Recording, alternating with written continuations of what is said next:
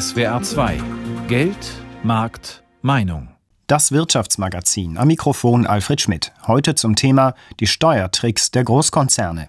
Internationale Multis verschieben ihre Gewinne gern in Steueroasen. Konzerne wie Google, Apple oder auch IKEA erwirtschaften Milliarden mit dem Geld der Verbraucher, doch sie zahlen hier bei uns und in Europa kaum Steuern oder sie schichten ihre Gewinne clever um in Tochtergesellschaften. Ist das fair? Kann die Politik das begrenzen? Darum geht es in den nächsten 25 Minuten.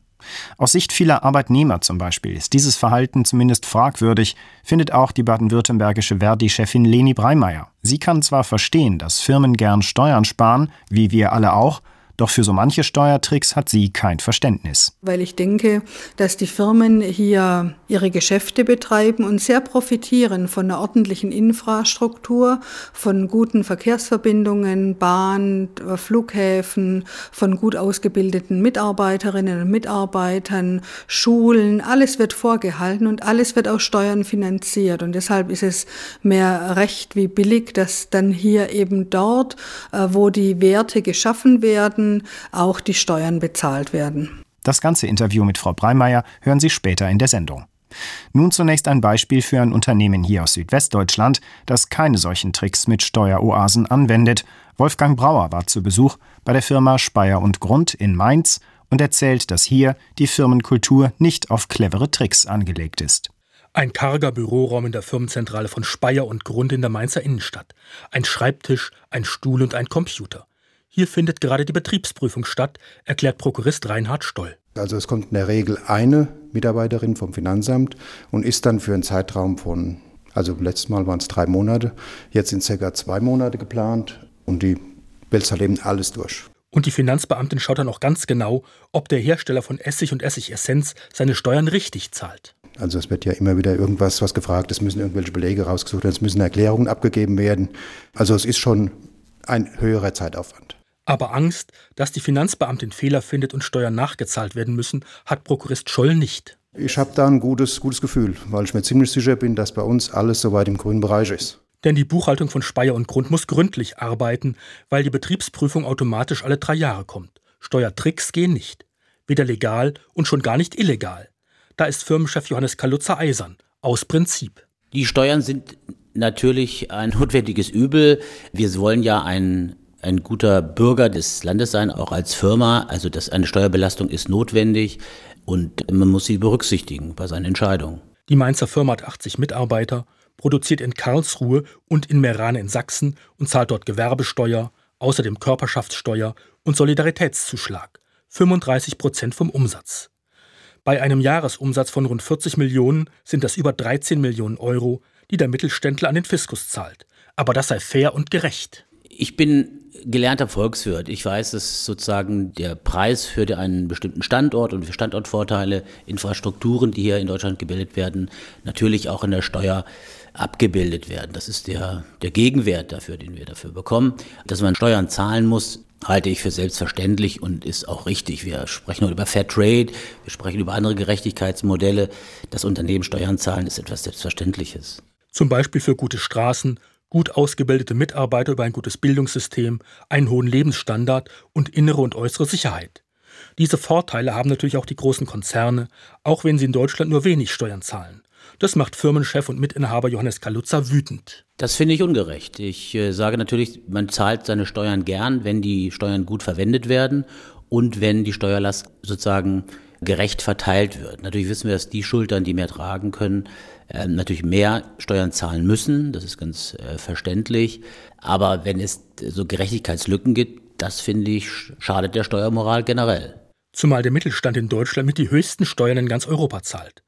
Und da bringt es natürlich auch Wettbewerbsnachteile, wenn große Konzerne ihre Steuern sogar noch legal minimieren können. Man spürt es manchmal in Ausschreibungen, wenn Konkurrenzunternehmen sehr scharfe Preise kalkulieren können, man sich fragt, wie das denn geht. Und letzten Endes sind es illegale Tricks, die angewendet werden. Auch wir haben schon gespürt, dass Konkurrenten Preise machen könnten, die wir nicht machen können. Und dann muss es solche illegalen Dinge gegeben haben, die eben es erlaubt haben, Kosten zu sparen, die wir nicht sparen können, also zum Beispiel Steuern.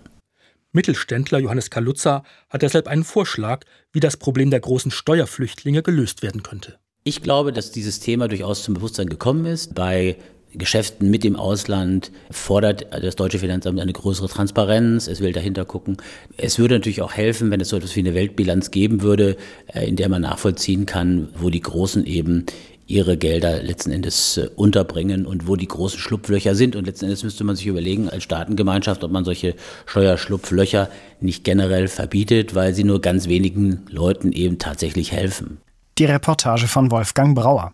Internationale Konzerne haben es natürlich deshalb leichter, Steuern zu umgehen, weil sie einfach Tochtergesellschaften gründen können in Ländern mit niedrigen Unternehmenssteuern. Ein Beispiel hier in Europa, die Republik Irland. Was die Iren über die Jahre entwickelt haben an Steuermodellen für Firmen, stößt auch manchen Nachbarn in Europa sauer auf. Denn etliche Großkonzerne haben ihren Europasitz eben ausgerechnet nach Dublin oder sonst wo nach Irland verlegt, und eben nicht nach Paris, Berlin oder London.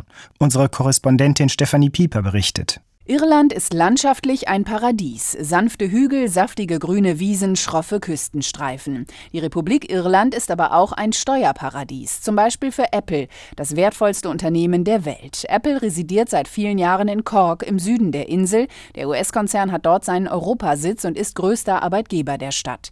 Apple-Chef Tim Cook versicherte jedoch im vergangenen Jahr bei einer Anhörung vor dem US-Senat, das Unternehmen zahle alle seine Steuern und trickse nicht. We pay all the taxes we owe, every single dollar. We don't depend on tax gimmicks. Der Vorwurf lautet, Apple vermeide es, aggressiv Steuern zu zahlen und der irische Staat assistiere dabei. Ein Steuerschlupfloch ermöglicht es Apple nämlich, in Irland etliche Gesellschaften zwar zu registrieren, doch die Gewinne dieser internationalen Töchter sind am Ende auf wundersame Weise nirgendwo auf der Welt steuerpflichtig. Diese Frau in Cork kann daran jedoch nichts Schlechtes finden. Wenn die Steuern für Unternehmen niedrig sind, ist das doch nicht schlimm. Denn da Dadurch kommen die Firmen nach Irland und schaffen hier Jobs. Das ist doch eine gute Sache für unser Land. Apple ist keineswegs der einzige weltweit operierende Konzern, der seine europäische Heimat zufällig in Irland gefunden hat. Auch Google und Facebook, PayPal und Pepsi, Microsoft und Yahoo haben sich dort niedergelassen. Ist es doch ziemlich angenehm, dass der irische Fiskus lediglich 12,5 Prozent des Gewinns kassiert. Damit nicht genug. Das virtuelle Weiterleiten von Cash von Irland aus in außereuropäische Steueroasen lässt die Steuerlast sogar auf beinahe Null sinken, sagt Pascal Pascal Saint-Amand, Steuerexperte bei der OECD. Diese Unternehmen tun nichts Falsches, aber was dabei herauskommt, ist falsch. Denn viele große Unternehmen zahlen fast nirgendwo mehr Steuern. Sie zahlen auch kaum etwas in Irland, weil die Profite von hier aus transferiert werden, etwa auf die Bermudas. Als der völlig überschuldete irische Staat 2010 den Euro-Rettungsschirm anpumpen musste, wollten in Brüssel manche eine Quid-pro-Quo-Lösung erreichen. Wir helfen euch, liebe Iren, aber dafür müsst ihr endlich eure Steuerpolitik ändern und den niedrigen Körperschaftssteuersatz erhöhen. Passiert ist seitdem nichts. Der irische Finanzminister Michael Noonan versprach im vergangenen Herbst zweierlei. Die Regierung wird sich weiter dafür einsetzen, dass der Steuersatz bei 12,5 Prozent bleibt. Und ich sage ganz deutlich, Irland wird Teil der Lösung sein in einem fairen globalen Steuerwettbewerb und nicht Teil des Problems. Bislang sind dies Worte, denen keine Taten gefolgt sind. Auch Steuerexperten urteilen, Irland wird niemals ohne Not alle Schlupflöcher stopfen, weil es die internationalen Konzerne halten und möglichst weitere anlocken will. Und die Firmen seien dem Fiskus sowieso stets mindestens einen Schritt voraus, sagt der Dubliner Unternehmens- und Steuerberater Peter Vale. The tax world perhaps hasn't moved as quickly as Inzwischen hat das insbesondere für Apple so vorteilhafte irische Steuerarrangement auch die EU-Kommission auf den Plan gerufen. Sie wird jetzt untersuchen, ob die seit Jahren geübte Praxis einer unerlaubten staatlichen Beihilfe gleichkommt. Daraufhin beteuerten der irische Finanzminister und Apple fast unisono, nein, sie hätten keinen speziellen Steuerdeal, alles sei völlig in Ordnung. Die Regierung in Dublin wehrt sich also hartnäckig gegen Vorhaltungen aus dem Kreis der EU-Finanzminister, das Land sei eine europäische britische Steueroase. Irland sieht sich selbst eben als Paradies, als Steuerparadies. Der Bericht von Stefanie Pieper. Wie wichtig sind solche Steuertricks eigentlich bei Unternehmensbewertungen? Firmenbosse geben ja gerne zur Begründung an, dass die Eigentümer, also meist die Aktionäre, das erwarten, dass ihnen diese Aktionäre geradezu aufs Dach steigen würden, wenn sie nicht alle Möglichkeiten ausnützen würden, die Firmenbilanzen noch etwas besser aussehen zu lassen. Wie wichtig ist Steuervermeidung für die Gewinnbilanz? Darüber habe ich mich vor der Sendung mit meiner Kollegin Claudia Wehrle an der Frankfurter Börse unterhalten. Erste Frage, welche Rolle spielen Steuertricks, um die Firmenbilanzen aufzubessern? Also ich glaube, dass andere Dinge viel entscheidender sind. Klar, es ist wichtig, wie steht ein Unternehmen da, schreibt es Gewinne, stehen möglicherweise rote Zahlen in den Geschäftsbüchern. Wichtig ist aber auch, wie sieht der gesamte Markt aus? Wer sind die Konkurrenten? Wie überzeugend sind die Geschäftsmodelle letztendlich? Aber auch, was ist das denn überhaupt für ein Unternehmen? Also viele Investoren schauen natürlich auf ein Start-up-Unternehmen, das mit einer neuen Idee gerade auf den Markt kommt, ganz anders, als wenn es sich um ein Traditionsunternehmen handelt, das seit 100 100 oder seit 150 Jahren auf dem Markt ist. Und noch eine Sache finde ich ziemlich wichtig, nämlich welche Visionen haben denn die obersten Manager? Mit welchen Strategien wollen sich Unternehmer im Konkurrenzkampf behaupten? Märkte ändern sich ja schnell und was gestern ein recht erfolgreiches Geschäftsmodell war, das äh, muss heute gar nicht mehr funktionieren. Also für Unternehmen heißt das wachsam sein, die Investoren müssen überzeugt werden, der Firmenchef muss aber muss es aber auch schaffen, die Mitarbeiter ins Boot holen. Er muss Begeisterung äh, schaffen, denn wenn die Mitarbeiter aufsässig werden, wenn sie sich querstellen, wenn sie gar streiken, kann das richtig teuer werden. Und manch einer sagt dann, oh, von Aktien von solchen Unternehmen lasse ich dann lieber die Finger weg. Diese Strategie überzeugt mich nicht. Äh, und das hat natürlich Auswirkungen dann auf die Unternehmen selbst. Also ob und wenn ja, wie sehr ein Unternehmen Steuern spart. Ich denke, das ist nicht der entscheidende Punkt. Viele Investoren schauen da lieber auf ganz andere Dinge. Mhm. Also Steuern zu sparen ist allein kein Geschäftsmodell. Wie stark hängen denn Gewinn und Verlust bei den Firmen, die Sie jetzt in Frankfurt am Main an der, äh, an der Börse, an der deutschen Börse beobachten und ja auch international beobachten, wie stark hängt das davon ab, Gewinn und Verlust, ob Sie denn in Steuerparadiesen Gewinne parken, ob Sie die dahin verlagern können und vielleicht ja auch in welcher Höhe? Schließlich ist ja bei Konzernen jetzt wie Google, Apple oder auch Starbucks die Rede von Milliardensummen. Was für eine Rolle spielt das? Oh, das ist von außen recht schwer zu beurteilen. Man muss sich klar machen, dass Steuern für ein Unternehmen ja nur ein Ausgabeposten unter ganz vielen sind. Außerdem, es müssen ja Rohstoffe bezahlt werden, die man für die Produktion braucht. Äh, Logistik, Werbung, Vertrieb, Personal, all das kostet Geld. Und ganz klar, viele Unternehmen sind natürlich bemüht, ihre Ausgaben möglichst niedrig zu halten. Und zwar alle Ausgaben, einfach weil sie den Gewinn nicht schmälern wollen. Und nun hat man natürlich verschiedene Möglichkeiten, wie dieses Ziel erreicht werden kann. Ich kann Mitarbeitern möglichst niedrige Löhne zahlen und klar, ich kann dort produzieren, wo die Fixkosten möglichst niedrig sind. Ich kann Steuerschlupflöcher nutzen, aber es muss halt immer klar sein, für welche Maßnahme auch immer ich mich entscheide. Diese Maßnahmen haben Nebenwirkungen. Also das nun wirklich in Euro oder in Dollar genau auszurechnen oder sagen zu können, welche Bedeutung hat, das fällt mir von hier aus sehr schwer. Ich finde, es ist viel entscheidender, habe ich gute Produkte? Kann ich mit meinem Geschäftsmodell überzeugen? Kann ich mich gegen die Konkurrenz behaupten? Ich muss verantwortlich wirtschaften. Und äh, in Bezug auf die Unternehmen, die hier an der Börse gelistet sind, bedeutet das natürlich, wenn ich nicht darauf achte, dann werde ich abgestraft, dann rauschen die Aktienkurse in den Keller und dann bin ich einfach weniger attraktiv für Investoren. Sprich, dann bekomme ich von dieser Seite weniger Geld zur Verfügung. Sie sehen den Händlern, den Analysten, den Marktteilnehmern ja in Frankfurt am Main tatsächlich jeden Tag auf die Finger, über die Schulter, auf die Bildschirme und auch in die Augen, in die Gesichter. Was sehen Sie, denken Sie manchmal, wenn Sie in die Gesichter sehen, wenn es beim Kaufen, bei den Kaufentscheidungen, die ja manchmal blitzschnell gehen müssen, wenn sie nicht den Computern überlassen sind, denken die dann in solchen Momenten, boah, klasse, die haben ein Steuersparmodell gefunden, da greife ich zu. Gibt es da auch sowas wie ein Jagdrausch, ein Jagdfieber oder ist es doch eher kühl? Ist es so eine Gesamtabwägung, spielt das eine stärkere Rolle? Also ich glaube, die Gesamtabwägung spielt eine stärkere Rolle. Die Unternehmen werden ja über einen längeren Zeitraum beobachtet. Einiges kommt auch gar nicht so unver also gar nicht so plötzlich für die Unternehmen. Und ich denke, wenn es dann wirklich darum geht, Aktien zu kaufen, dann äh, entscheidet letztendlich auch äh, das Bauchgefühl, ja, da mache ich mit oder ja, da lasse ich also lieber meine Finger davon. Also ja, es wird sowas geben wie ein Jagdfieber, aber letztendlich müssen die Händler auch, sie sind verantwortlich für ihr Tun, was sie machen. Und äh, also ich denke, unterm Strich wird da doch eher der kühle Kopf äh, die größere Rolle haben.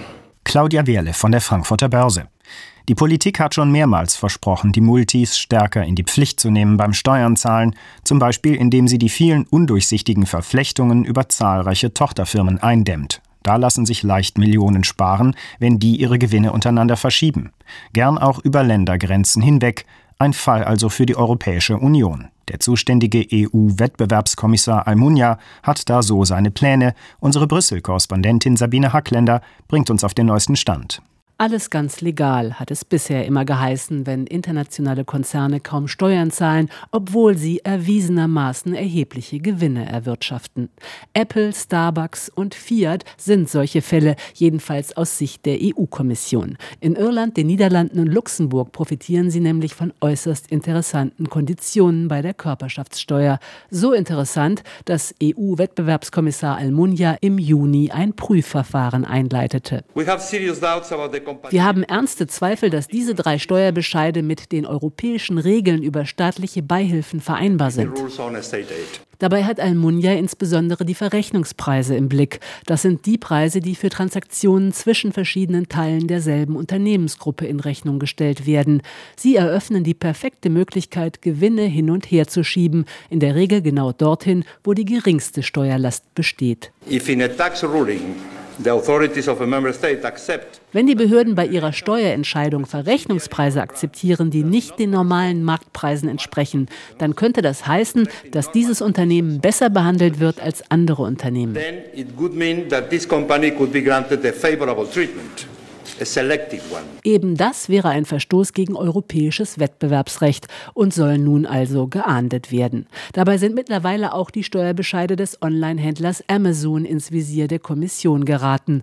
Das Unternehmen hat seinen europäischen Hauptsitz in Luxemburg. Sollte sich der Verdacht bestätigen, müssten die betroffenen EU-Länder die zuvor erlassenen Steuern zurückfordern. Das könnte das Ende der selbsternannten Steuerparadiese einläuten. Allerdings ist sich Almunia wohl bewusst, dass ein solches solches Unterfangen, um erfolgreich zu sein, weitere Unterstützer braucht. Uh, Diese Angelegenheit hat nicht nur für die EU-Kommission Priorität, sondern auch für die EU-Finanzminister, die OECD und die G20. Wir müssen gegen aggressive Steuerplanung vorgehen, und zwar sowohl auf der Ebene der Steuergesetzgebung als auch auf Ebene ihrer Anwendung. Both at the level of how the tax systems are implemented or at the way tax systems are defined. Tatsächlich haben die EU-Finanzminister erst letzte Woche eine erste Reform der sogenannten Mutter-Tochter-Richtlinie beschlossen. Steuerbegünstigungen von Muttergesellschaften sollen demnach nur noch möglich sein, wenn die Gewinne der Töchter wirklich und wahrhaftig in anderen Mitgliedsländern versteuert wurden. Der Bericht von Sabine Hackländer aus Brüssel. Sie hören SWR 2 Geldmarktmeinung. Heute zum Thema die Steuertricks der Großkonzerne.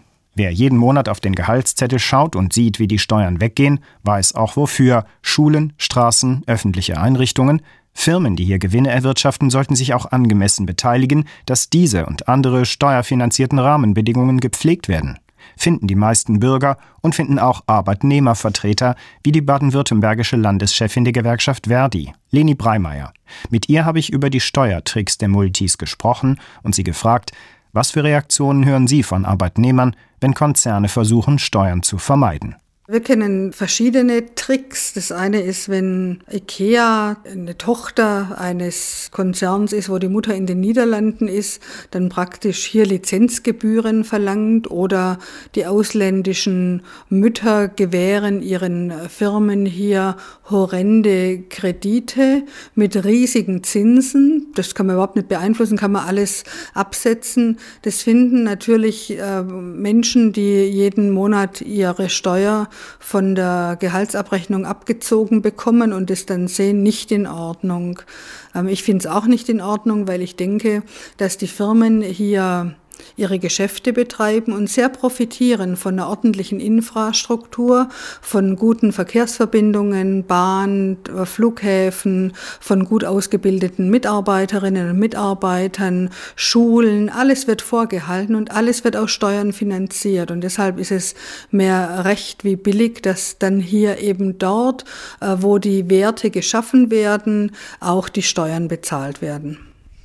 Wie finden Sie es denn? Ist es aus Ihrer Sicht fair, dass viele Firmen ja sehr viel Energie auch darauf verwenden, Steuern zu vermeiden? Es soll ja Firmen geben, die ganze Abteilungen für sowas haben oder das äh, Weggeben an Beratungsfirmen. Ist es eine faire Sache? Na, ob es fair ist oder nicht, es findet statt. Und ich meine, ein normaler Arbeitnehmer geht auch zur Lohnsteuerberatung und alle Menschen versuchen, äh, möglichst netto viel übrig zu haben. Das begreife ich schon. Was äh, ich nicht begreife, ist, dass die Firmen natürlich fündig werden, weil es eine ganze Menge Steuerschlupflöcher und Sondervereinbarungen gibt, die dann da ausgegraben werden. Und ich glaube, es ist die Aufgabe der Politik auch zu schauen, dass äh, solche Schlupflöcher einfach auch geschlossen werden. Wir sind ja da noch gar nicht beim Thema Steuerhinterziehung. Wir sind da immer noch im ganz legalen Bereich.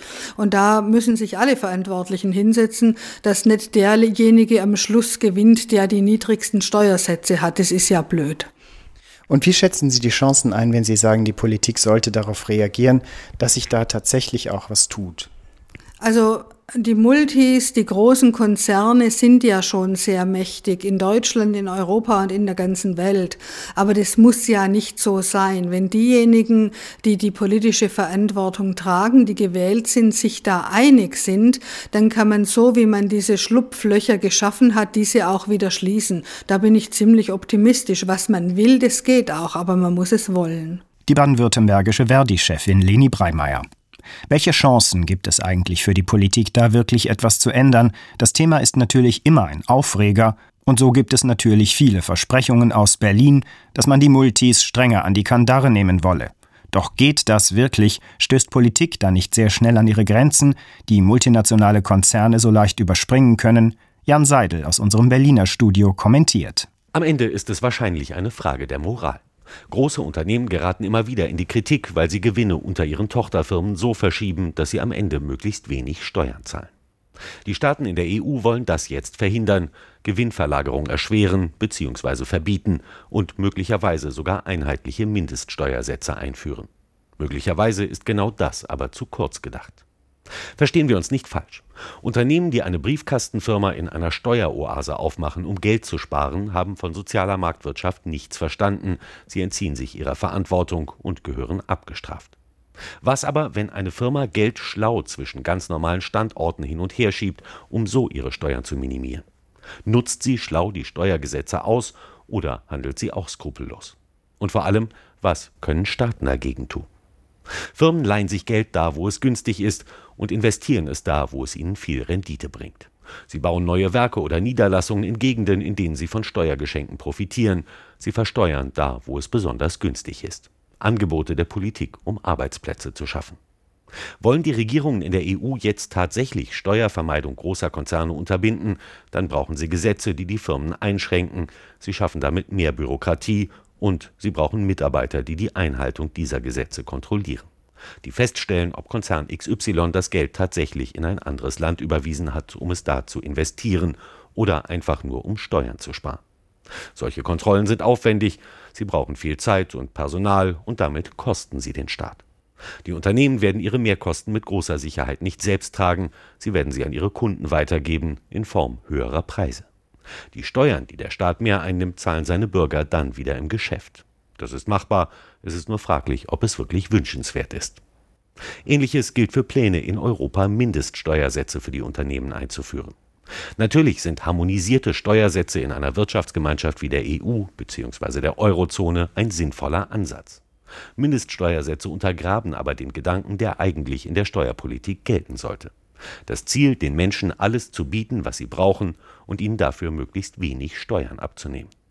Ein weiteres Problem, solche Regeln lassen sich vielleicht in Europa durchsetzen, vielleicht auch innerhalb der G8, schon bei den G20 dürfte es aber schwierig werden. Große Konzerne dürften sich dann noch genauer überlegen, wo sie investieren.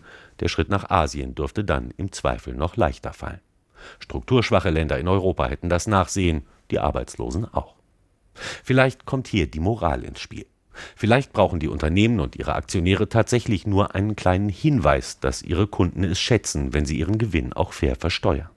Das könnten die Kunden relativ leicht erreichen, indem sie Produkte kaufen, die auch fair versteuert werden. Dafür bräuchte es nur ein paar Informationen, aber kein Gesetz. Der Kommentar von Jan Seidel aus Berlin. Zum Schluss noch zwei Beispiele für die große Kluft zwischen Gewinn und Steuerlast bei Großunternehmen.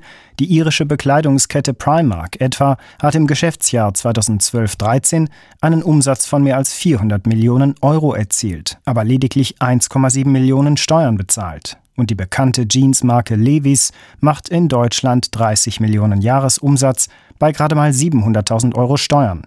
Das sind schon andere Verhältnisse als bei vielen deutschen Mittelständlern, die sich solche Tricks gar nicht herausnehmen können. Allein schon für die gefühlte Steuergerechtigkeit wäre da wohl noch einiges zu tun.